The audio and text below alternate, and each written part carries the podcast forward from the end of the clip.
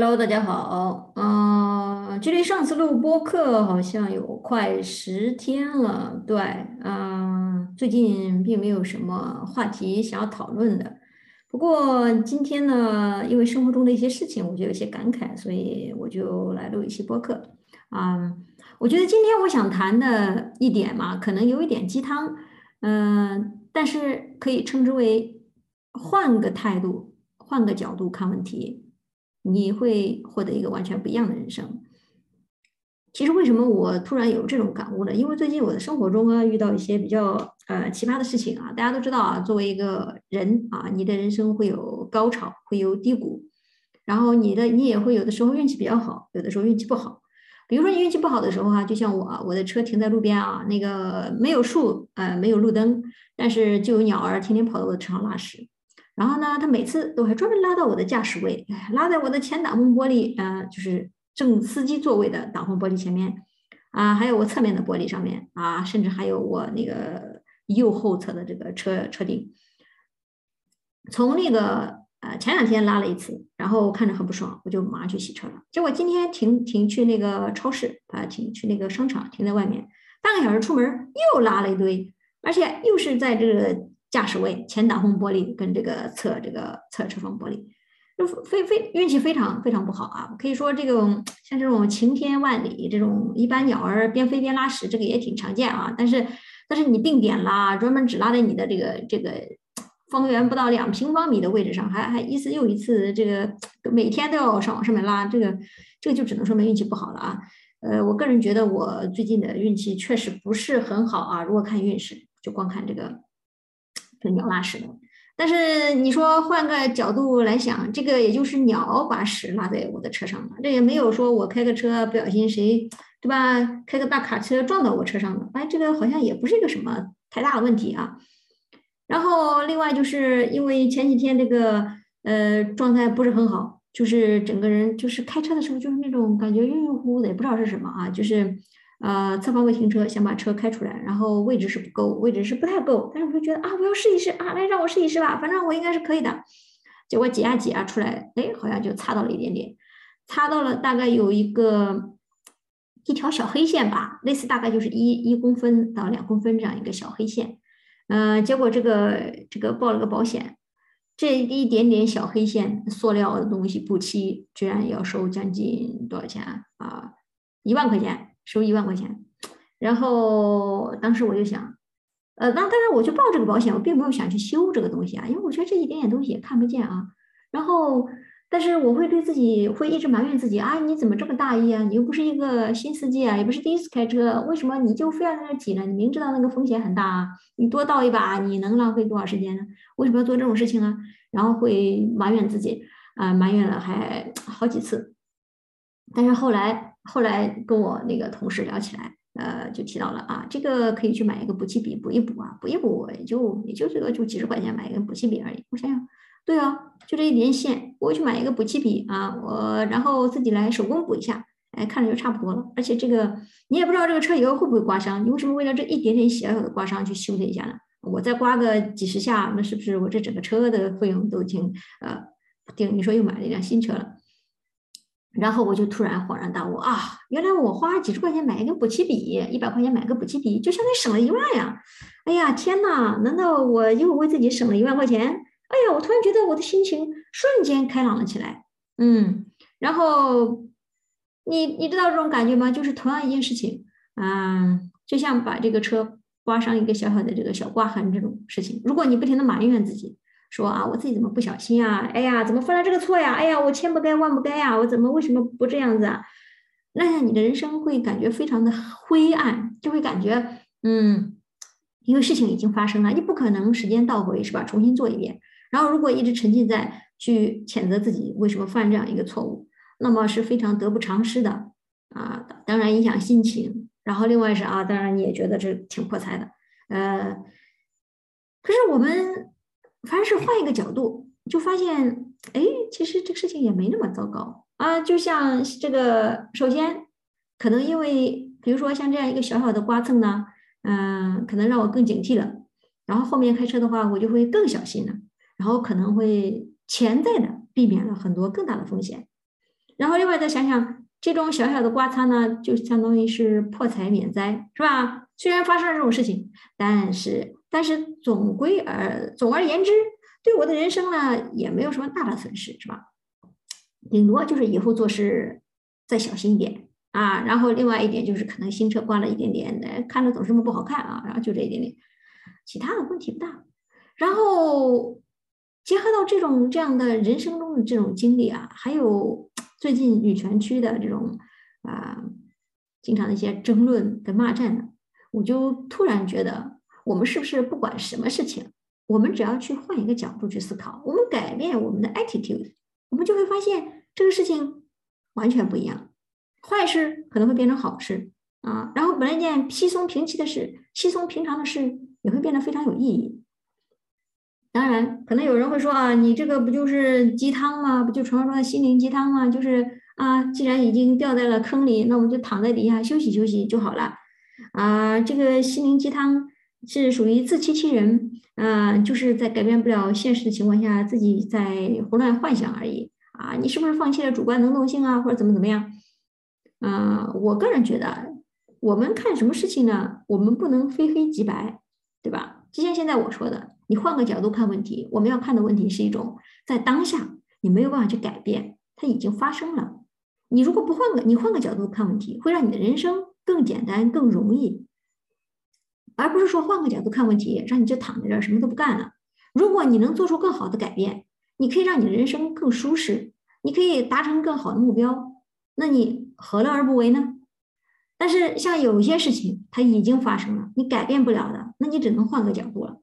那就再比如说，啊，最近这个推特的简中女权区啊，不知道又又又开始搞团建了吧？冲 KPI 呢，又开始这个呃，在这反女同啊，就是就是非常奇葩的言论啊，什么这个女人爱女人不女权啊，哦，嗯，什么女人是模仿异性恋，这个也不女权呀，哦，那他这个意思就是女人爱男人最女权喽，啊，女人直接去搞这个异性恋是最女权喽。这样子说呢，是不是他听起来就更开心了，更快乐了？然后听到这些，而且看到这些言论，也就是说早上起来一刷推，哇天呐，怎么这么长的一条 thread，这么多人在讨论的热火朝天，在讨论什么？就在讨论，哎呦，女人爱女人也不是很女权啊，女人这个就像女女人爱女人的女童啊，也没有什么多高贵，然后天天就是那个老三样啊，大家也知道。呃，如果听我的播客的话，或者经常看推特的话，也知道这个啊，所谓的这种反女同的这种厌女的这种这种男权女啊，他们最喜欢说的就是啊，没事儿就要把女同拿出来放在这儿，就是谴责一下啊，抹黑一下，然后批判一下啊，就是意思就是，哎呀，你们女同啊，不就是爱女人的女人吗？爱女人女人有什么高贵啊？爱女人女人你就爱女人的女人就一定好吗？那你们爱女人的时候，你们也占女人的便宜了，是吧？你们这个感情也有这种什么，嗯，来来往往的，总会有一些纠纷呐，是吧？啊，你们爱女人其实想只是想占女人的便宜罢了啊！你们都跟男人一样啊啊，女人爱女人，男人也爱女人，那所以啊，女人就等于男人啊，这啊，这种各种奇葩的言论听起来让我觉得是，哦，说实话，听到这些东西，看这些东西，我觉得非常的降智啊，就是感觉身为一个人类啊，作为一个正常人啊，我觉得。正常人正正常人去去搞清楚他们这种这种刻在骨子里这种厌女啊，这种深刻的这种反女人的这种心态，我觉得是非常累的啊，真的很心累。就是为什么去去了解这些这些蠢蛋，你去了解这些逻辑狗屁不通的这些狗屁不通的逻辑，还要去那个一条条去反驳他们？为什么？凭什么呀？你说我搞个女权，我又不是搞慈善的，对不对？我的时间不要钱吗？我每天我还得工作，我还得学习。然后好不容易有点时间，我也我我有有心情了，我可以录个播客；没心情了，我可以去推特上，对啊，表达一下我自己的观点啊，讲讲这讲讲那啊，可以讨论讨论新闻，讨论讨论大家讨论的比较有趣的这种女权话题。我为什么天天要去去纠缠在他们这种啊反女同这种非常厌女的这种这种观点里面呢？还要去给他们开智啊，一遍又一遍，一遍又一遍去给他们讲。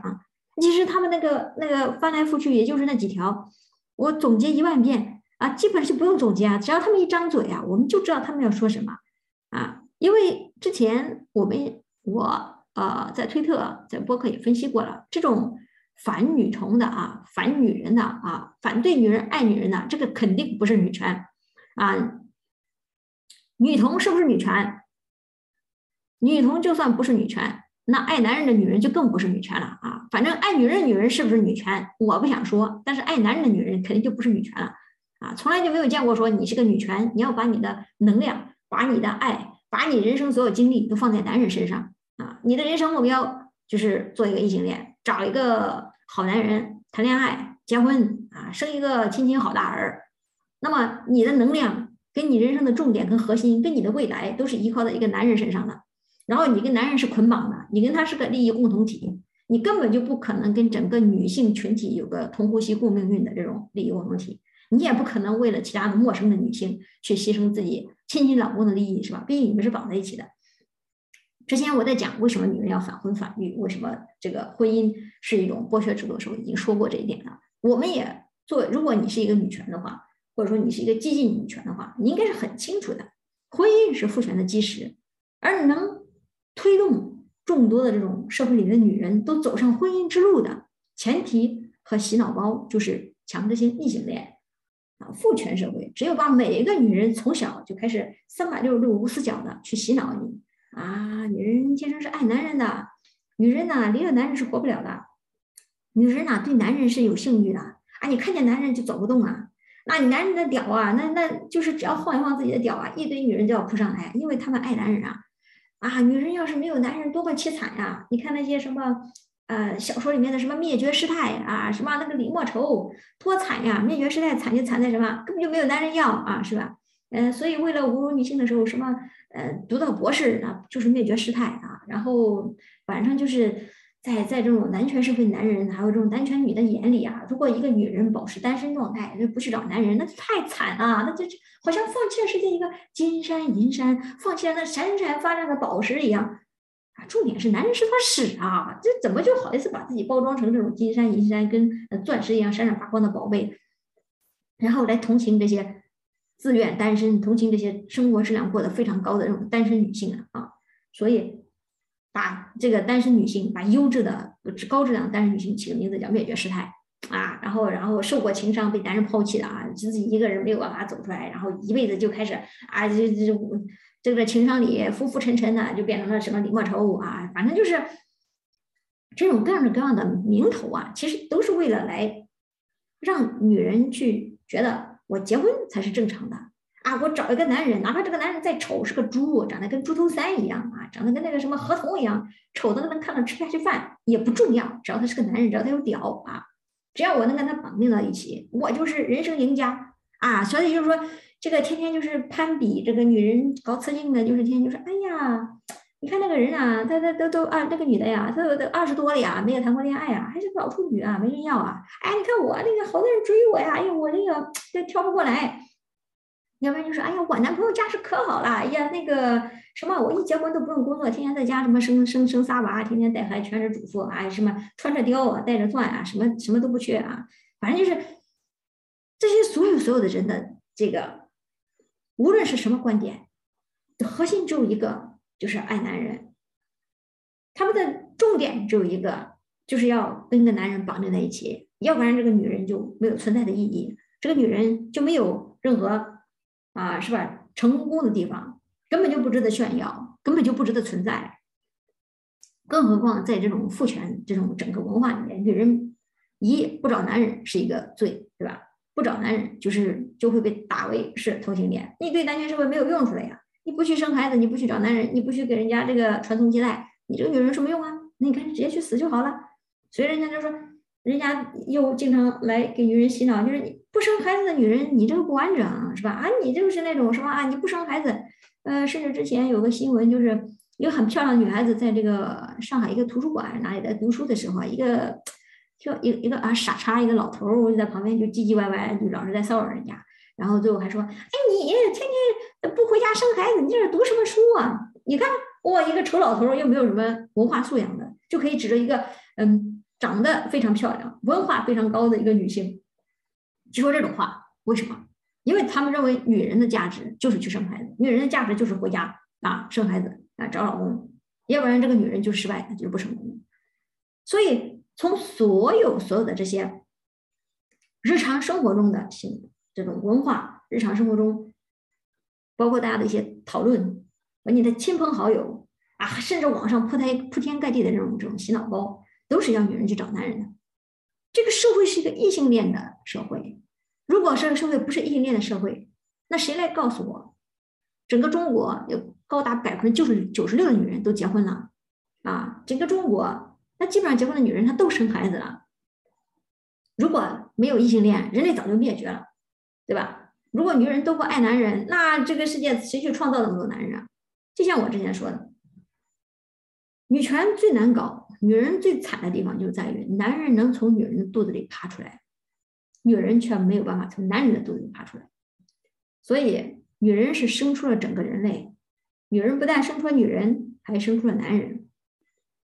而且，男人想要繁衍的更快，想要更快的传宗接代，最好的办法就是继续生男人啊！这才是为什么这个我们的什么全球首富马斯克这个屌子。特别喜欢搞代孕，已经生了好多个儿子，还要生，因为这是 Y 染色体传播最快的一个方法，而且也不用付出什么代价，对吧？大家也知道这个这个这个精子多不值钱啊，是吧？随便爽一下，呃成千上万就有了。那卵子呢？女人一个月就排出一个卵子，一生也就排出几十个卵子，而卵子是人体最大的细胞，是精子的多少多少万倍啊！而且。当一个卵子被激活，然后女人要用自己子宫运用一个孕育一个新的生命的时候，她几乎是拿自己的血肉之躯来滋养这个生命的。你所有所有的女人在这种生育方面的付出，在异性恋模式里面，尤其是在简中的这种父权社会的异性恋模式里面，你都是你都是应该做的，你都是应该默默无闻去做，应该去无私奉献的，你不可以去要求任何回报的。对，也就是说，女人的这种生育力本身应该是一个非常伟大的创生能力，但是结果却被却被我们这么多广大的异性恋，嗯，这种无脑的爱男人去双手奉上自己的生育能力，双手奉上自己整个人，去嫁到人家家啊，当牛做马，生儿育女啊，生是老差家的鬼啊，生是老差家的人，死是老差家的鬼啊，我死也要给老差家传宗接代。哎呀，我没有给老差家生个儿子，我不行啊！我没有给老差家那个，呃，就什么什么孝敬老差家的父母，哎呀，我不孝啊！反正就是那个给自己套的枷锁一层又一层。所以说，在这个异性恋的社会，在这个异性恋的女人占绝大多数的社会，在这个几乎是女权界、简中女权区，也是异性恋女权至少占百分之九十九的这个社会，你看到这些异性恋的女人在发声是很正常的，但是。你看到一些异性恋的女人在这骂女同，她可能也是正常的，所以从这个角度来看的话，好像也没有那么可恶了，对吧？这些人就是喜欢在这骂女同，他们因为他们嫉妒啊，对啊，谁让他是大多数呢？谁让对这个骂女同的这个这个这个女人来说，她想不爱男人，她没办法呀，人家是天生的异性恋，照人家说就是看见男人就走不动路，没办法，我就想缩掉啊。我的梦里想的就是屌啊！我要是自慰，那也必须要想着个帅哥的八块腹肌，是吧？然后我的最大人生目标就是像林宝宝一样，找一个这个欧美的白男做老公。然后我越越升阶级，我变成了这个，是吧？换一个国籍，拿一个绿卡，生一个混血小宝贝啊！然后我再在网上激情的这种打拳，是吧？我一呼百应。啊，那真是人生赢家赢家呀！那林某某就是女权的天花板呀，是吧？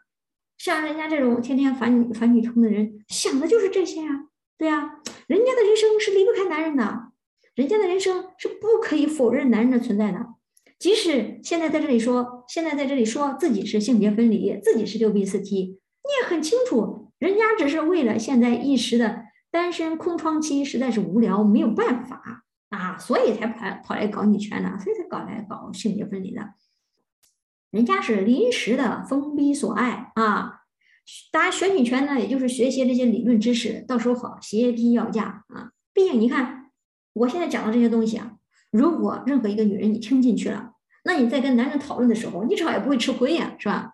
你要拿着我的这些理论去去去教育你的亲亲老公，你要能把他教育好了，你也很沾光啊，对不对？至少他知道他。他占便宜了，他知道他不应该这个样子，是吧？他应该在这个，他不能这个这么不女权。他要想俘获你这一个女权的心，是吧？他总得哎做出个姿态，装一下女权男吧。啊，虽然我现在说的这些，我听起来都觉得非常头疼，我不知道我在说什么。但是啊，这大概就是那些在网上天天反女同的所谓的女权的心声啊啊，我只是替他们剖析一下啊，帮他们形容一下。哎，具体他们人家可能根本就不是这么想的，人家可能这是家里被窝儿就有一个男人呢，只是说这个心这个完全就是情趣而已啊，来上网这个打打拳，完全就是闺中之乐啊啊，这个大家也知道，很多人。把女权当做自己的奶头乐啊，没事儿来这儿讲一讲这理论，呃，听一听这个大家说的话，哎，挺有道理。然后自己也要寻找一下自己的空间。嗯，这让我想起来啊，那个还有一点啊，就是这个这两天这个反女同的那个叫啥子的人，还有个观点说，嗯，说网上这个女权啊，呃，经济女权啊，都是在搞一些空中楼阁，只是讨论一些理论思想，就像我现在讲的这些东西啊。并没有去帮助那些现实中啊结婚的女性，现实中有男朋友的女性，现实中想生孩子的女性啊，现实中想得到帮助的女性。哎呦，关于这一点，我就更是觉得非常不可思议了啊！首先，咱是激进女权，激进女同女权，我激进女权，我是要解构父权的基础的。我都说了很多遍了，我这个激进女权信奉的性别分离，性别分离意思是。不去找男人，把男人从自己人生中划掉。我一生只对我一个人自己负责，对我自己这个女人负责。我把我自己所有的精力跟所有能量投入到我自己身上。我不会去跟男人进行博弈，我也不会去啊擦亮眼去找一个赌一把，嗯，看一看我这个找的这个男人是不是好男人。我没有那个心情，没有那个力气，而且更重要的是，我觉得根本就赌不赢啊！你去花这个时间，浪费这些走这些弯路，到时候。生了个娃被套牢了，然后老公又吃喝嫖赌无恶不作，你到时候你想后悔，你都没有后悔药可吃啊，是吧？你何必去搞这种事呢？所以像我们这种激进女权，我们这个理论已经很明显了，就是性别分离的时候，啊，有的人在旁边说啊，你不替我们找老公，啊，你不去考虑我们这些想找男人的那个女人的心，你们你们你们太不切实际了。我的天呐，我觉得哦，我真的挺不切实际的，对吧？确实不切实际，因为。现在就像我说的，百分之九十九的女人啊，百分之九十九的这种女权都是一女女权，都是想找男人的啊，就是现在只是时机不成熟，条件不成熟，所以暂时没有找而已。但是你这些人，我不负责啊！我说实话，你们这些人找不找得到男人，你怎么样找个好男人？你找了男人，生活过得好不好？你跟我没关系，我也没有心情去研究你们，好吧？我给不了你们方案，行吧？因为在我这里。Y 染色体是天蚕，它就是带着暴力的基因，它就是带着剥削的成分来的，它是带着原罪来的。我们中国这个几千万的性别比例，这些所有出生的这些几千万的男的，他们就是不应该被出生到这个世界上的。他出来的时候就已经谋杀了很多女的了，然后他出来之后就靠着，因为他是长了个屌，因为他是长了个屌，在重男轻女的环境下，吸自己的父母，让集自己全家之力来支持他，来去跟女的竞争。然后，如果有兄弟有姐妹，就吸自己的姐妹，让自己姐妹供养自己。到时候找个老婆，又吸自己的老婆，是吧？老婆要给他生孩子，给他弄这弄那，反正就是他能踩着老婆升三级就升三级，踩不着的话就可以学学学林生斌，是吧？哎，这个家里着个火，老婆孩子一把烧了，然后再娶个新的，是吧？再不然就像那个美国湾区的那个那个那个渣男，也挺牛的啊。这个前妻癌症刚死，这骨灰埋在还埋在院子里的，这个新老婆这个都快生了，马上要这个，对吧？人家这种事，对吧？都是这个有利可图啊，都是要占女人便宜才结婚的，哪像那些傻傻乎乎的女的？你觉得你找个男的好好爱自己啊，照顾你自己啊？真的不要傻了啊！你们看一看新闻，我们看新闻，这个老年人老了之后是是高达多少的比例都是被老婆照顾的，都是被自己女性亲戚照顾的。而女的老的时候谁照顾你啊？哎呀，大部分都是自己的什么啊？女儿或者说没人照顾的好吧，大部分情况就是女的老的时候老公也死了，你找谁照顾啊？哎，你说一个女的你非要找一个男的，美其名曰这个我得找个依靠，没人照顾我，结果你找这个依靠，这个依靠就跟定时炸弹一样啊，心情不好就是那个那么暴力吧，控制不了自己，可能就是给你一顿打，是吧？然后因为就是嗯容易冲动啊，出门不小心还可以早死，早死了你这要是养个孩子，这这是吧？这变成你单亲养育了，也挺挺难的。这要是再说的一些正常点儿，他这个天天啥也不干，你这个伺候他的，生个两三个孩子，你肯定早衰呀，你老得快呀。等到老了之后还给人家端屎端尿的伺候走了，然后剩你一个，你这个谁照顾你啊？你搞了半天你找了个什么人呐？人家都是说，男的不结婚死得早，男的结婚的话都是死得晚，都是死得少，就是因为家里找了个保姆嘛，有人体贴，有人照顾嘛，是吧？生活幸福啊。那女的不结婚都活得长，女的结婚的那个那个短命的就多喽。那就那就不说能不能活得长，那还取决于你这个老公给不给力的，是吧？要不然什么下水道警告的，什么爬山的给你带你一起爬山的，这这这谁知道呢？是不是杀妻骗保的？然后就是这种事情太多了吧？就不用我说了。所以能不能活到老还不知道，哎，养老就更不用说了。所以我们明明知道这些都是谎言，然后你们还这些这些人，这些烦女人的人还要说我们不给不去考虑他怎么找个好男人，他跟男人过得不好怎么办？我不知道，好吧？怎么办？凉拌啊！赶紧离开这个男人就好了，就跟家暴受害者一样。我不指责家暴受害者，但你让我给主意的话，那就是物理隔绝，赶紧分开，分开。嗯。然后你的人生，如果真的是就这么狭隘的话，那是谁也帮不了你的。然后更不要说什么，你说这个什么激进女权，像我们这些啊，在网上搞女权的，没有给你实质性帮助了，拜托。你是你有爹妈吧？你爹妈跟你亲不亲啊？他们有没有给你实质帮助啊？没有的话，找你爹妈呀。再不行，找你自己兄弟姐妹啊，是吧？再不行，你找身边的朋友跟这个同事啊。一个陌生的互都不认识你的网友欠你什么呀？啊，你这个女权是个自助餐，自助餐自助餐，好歹你要带个叉子带个盘自己来吃吧，是吧？啊，你这啥不弄？你躺在那人家喂，你还得让人家千里迢迢喂到你的嘴里啊，还得从从这个国外喂到国内喂到你嘴里啊。你想太多了吧？啊，我现在我现在去上个网，我能得到什么帮助啊？我看到别人的优秀的理论思想，我也是听一听，想一想，内化成自己的。难道人家从电脑里跳出来帮我给我钱啊？人真的不要老想着别人不帮你，老想着哎呀，怎么就别人不干点实事啊？别人都是在虚的。你先问问自己干什么，好吧？我们这也不鸡汤，我们这也不 PUA。那 P，你要说我这 PUA，我觉得这个真说不过去。我咋 PUA 你了？你说隔着网线，我能帮你吗？你让我给你钱，这也不可能吧，是吧？我凭什么给你钱呢？你怎么不给我钱呢？那你自己指责别人不帮你的时候，你有没有考虑自己到底做了什么呀？你在网上就说你就说最简单吧，你现在网上骂一千遍说女权不帮你，你骂一万遍说女权只是搞理论不搞实际，对你生活有改善吗？有好处吗？是吧？你能因为骂了这一千遍，一个月多挣一千块钱？你能因为骂了这一千遍，你就突然学会英语了？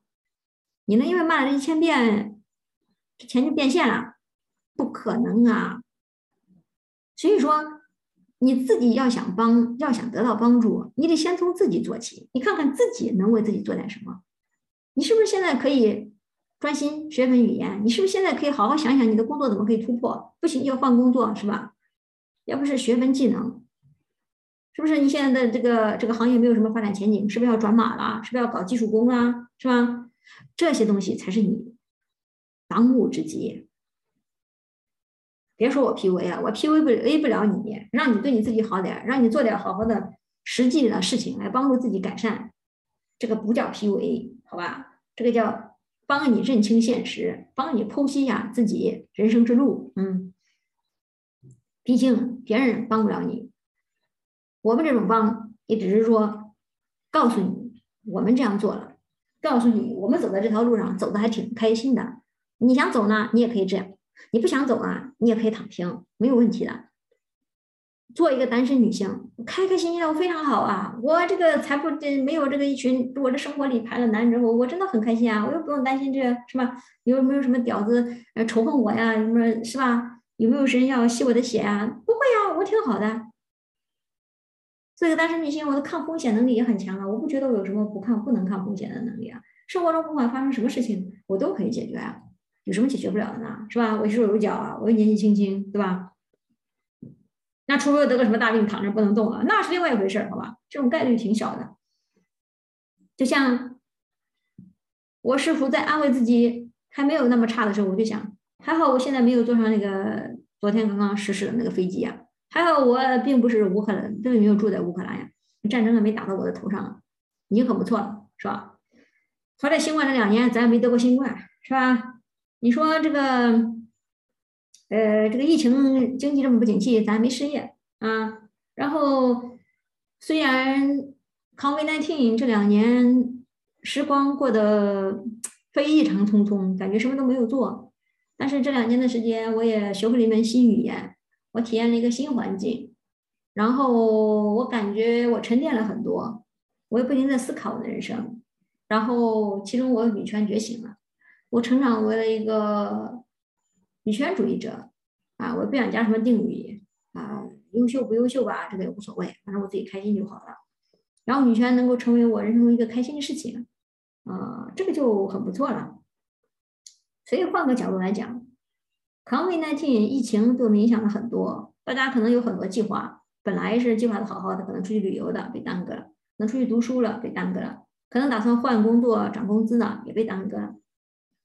但是没有关系，因为疫情改变了世界，它不只是改变了你。它改变了全世界所有的人，你只是其中一员，你不是最差的，你当然不是最好的，但你也不是最差的，这就足够了，是吧？我们只能在现现有的条件上再去想一想，我能不能继续突破。所以我其实啰嗦这么多，还是回到我的主题，就是凡事我们换个角度会豁然开朗。就比如说刚才我说的这些，这个。孜孜不倦的在女权区反女同的这些人吧，我其实现在想想，我觉得也也没什么啊。他喜欢反呢，他就反吧，反正哪怕他一天发八十个推，哎，他一一个月发三十天，他说的也就是这老三样啊，说来说去也就是那些啊，女人爱男人，女人爱男人，男人爱女人，所以那个女同爱女人，男人爱女人，所以女同就是等于男人啊，反正就是这些。啊，女同在模仿这个异性恋啊，所以女同跟异性恋也一样啊，就是这种无脑的这个叫什么二极管思维，直接这类比。那你这么说的话，狗喜欢吃屎呢，男人跟屎一样，这异女也喜欢吃，也喜欢找男人，异女就是狗，哈，肯定不能的嘛，对不对？这样这要等式不能这么划分的。女权都知道，女人跟男人是不一样，我们甚至可以说，女人跟男人根本就不是同一个物种，我们女人类是有更高的这种。这种情绪控制能力更稳定的这种内核，况且加上我们自身创生的这个能力，我们整个人是非常和平、非常大爱、非常包容、非常细腻的。我们的情感，呃，我们的情感维度跟我们处理人际关系的这种这种叫什么深度，远远是男人不可能达到的。所以，女人和女人之间，不管是友情、爱情还是亲情，它都是一个。非常非常丰富、非常非常细腻的感情。女人跟女人，跟男人跟女人是完全不能划等号的。如果男人喜欢女人，那个叫喜欢的话，那为什么男人的喜欢要对女人进行暴力的对待？就像所有异性恋的这种模式，这种纳入式性交，还有这些色情。制品我们都看到了，所有的色情制品，它的核心是 S.M，核心是虐女文化，是要把女的虐到极致，是吧？它的文化的核心是男人掌控女人，全方面碾压女人，处在主导地位，女人是服从地位，女人是承受，女人是服务的一个角色。如果说男人对女人的是爱，那。奴隶主对奴隶也是爱，那狼对羊也是爱，是吧？反正这是爱的深沉才要控制你嘛，爱的深沉才要鞭打你，爱的深沉才要想让你去死嘛，啊，是吧？爱而不得嘛。所以从这个理论上来说，我们知道男人跟女人根本就不是同样一个物种，男人跟女人的性唤起机制就不一样，女人是不是不可能随时随地发情的啊？因为女人。的这种身体机能就决定了，你生一个孩子，你要繁衍后代，你付出的代价是很高的。你随时随地发情，你随时随地生孩子，你随时随地要怀孕，怎么可能啊？大自然都不可能给你这个规律的，是吧？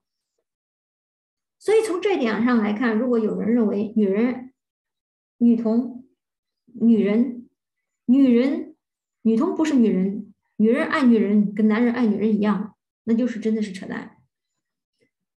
然后另外一个。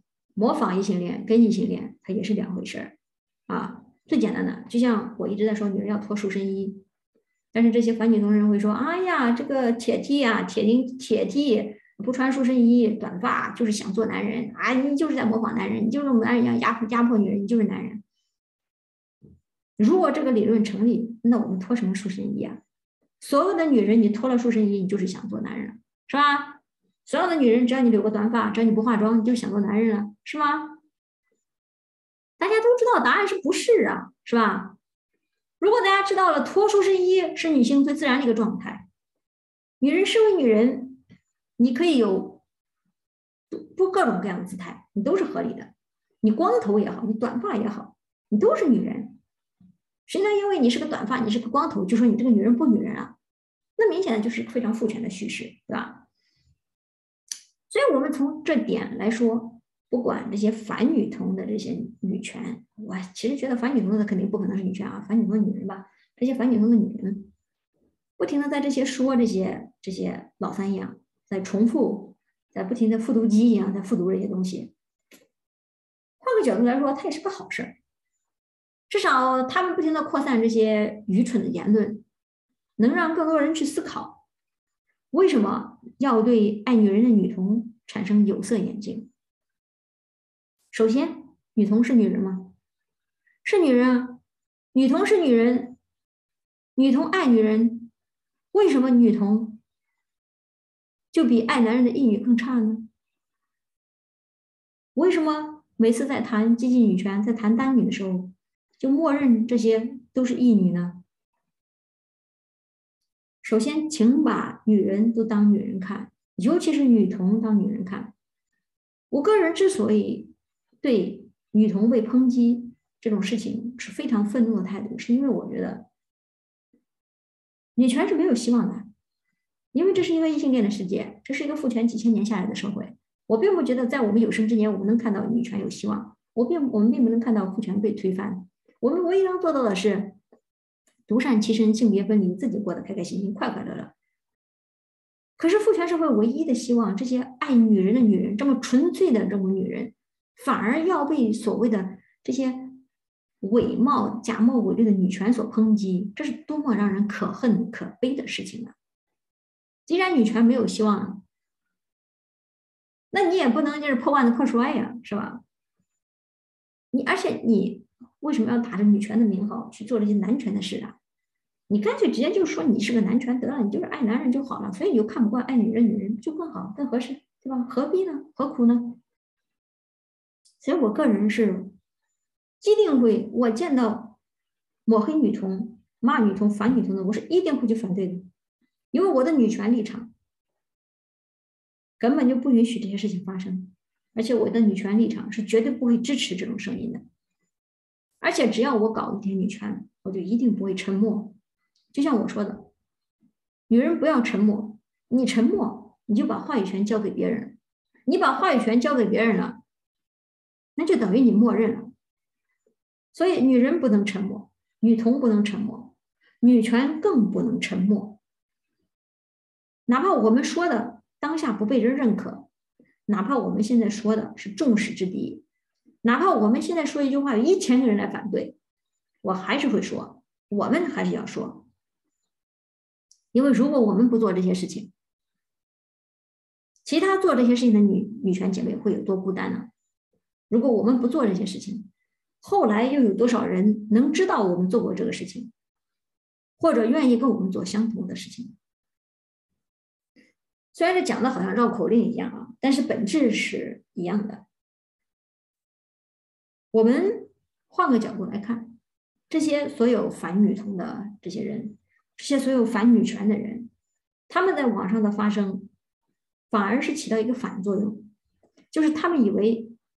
讲这些愚蠢的话，讲这些逻辑狗屁不通的话，可以伤害到女人，可以伤害到爱女人的女人的时候，实际上它是变相的，让更多人去思考：我们为什么把女人当非人看待？我们为什么把女童当非女人看待？这个社会的问题到底是什么？我们反对异性恋的根源到底是什么？如果我们根本就不知道。我们面临的是一个怎么样的社会？如果我们根本就不知道女人受压迫的根本原因是什么，那么我们的女权是没有希望的。当然，我要说一点啊，哪怕在我的有生之年，我认为女权是没有希望的，但是女人是有希望的，我们个人是有希望的。我们每个女人只对自己负责，我不对整个女权负责。我可以这么讲吧，世界的女权成不成功跟我没有关系，中国的女权成不成功跟我没有关系，我自己的女权成不成功跟我也没有关系。唯一跟我有关系的是。我在做的女权这个事情有没有帮到我自己？有没有让我自己更强大？有没有让我觉得身心都很满足？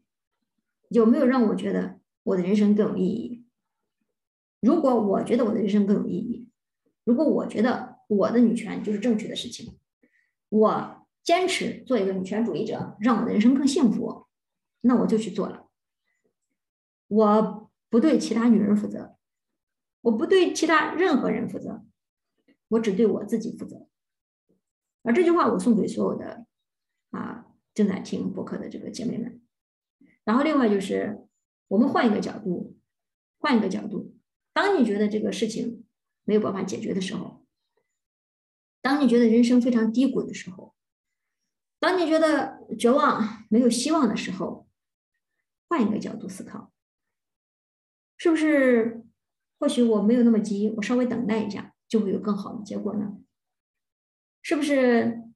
其实这个事情已经发生的事情，我改变不了，它也没有那么差呢。对于已经发生的改变不了的事情，我们要么从中学习，我们要么降低它的影响。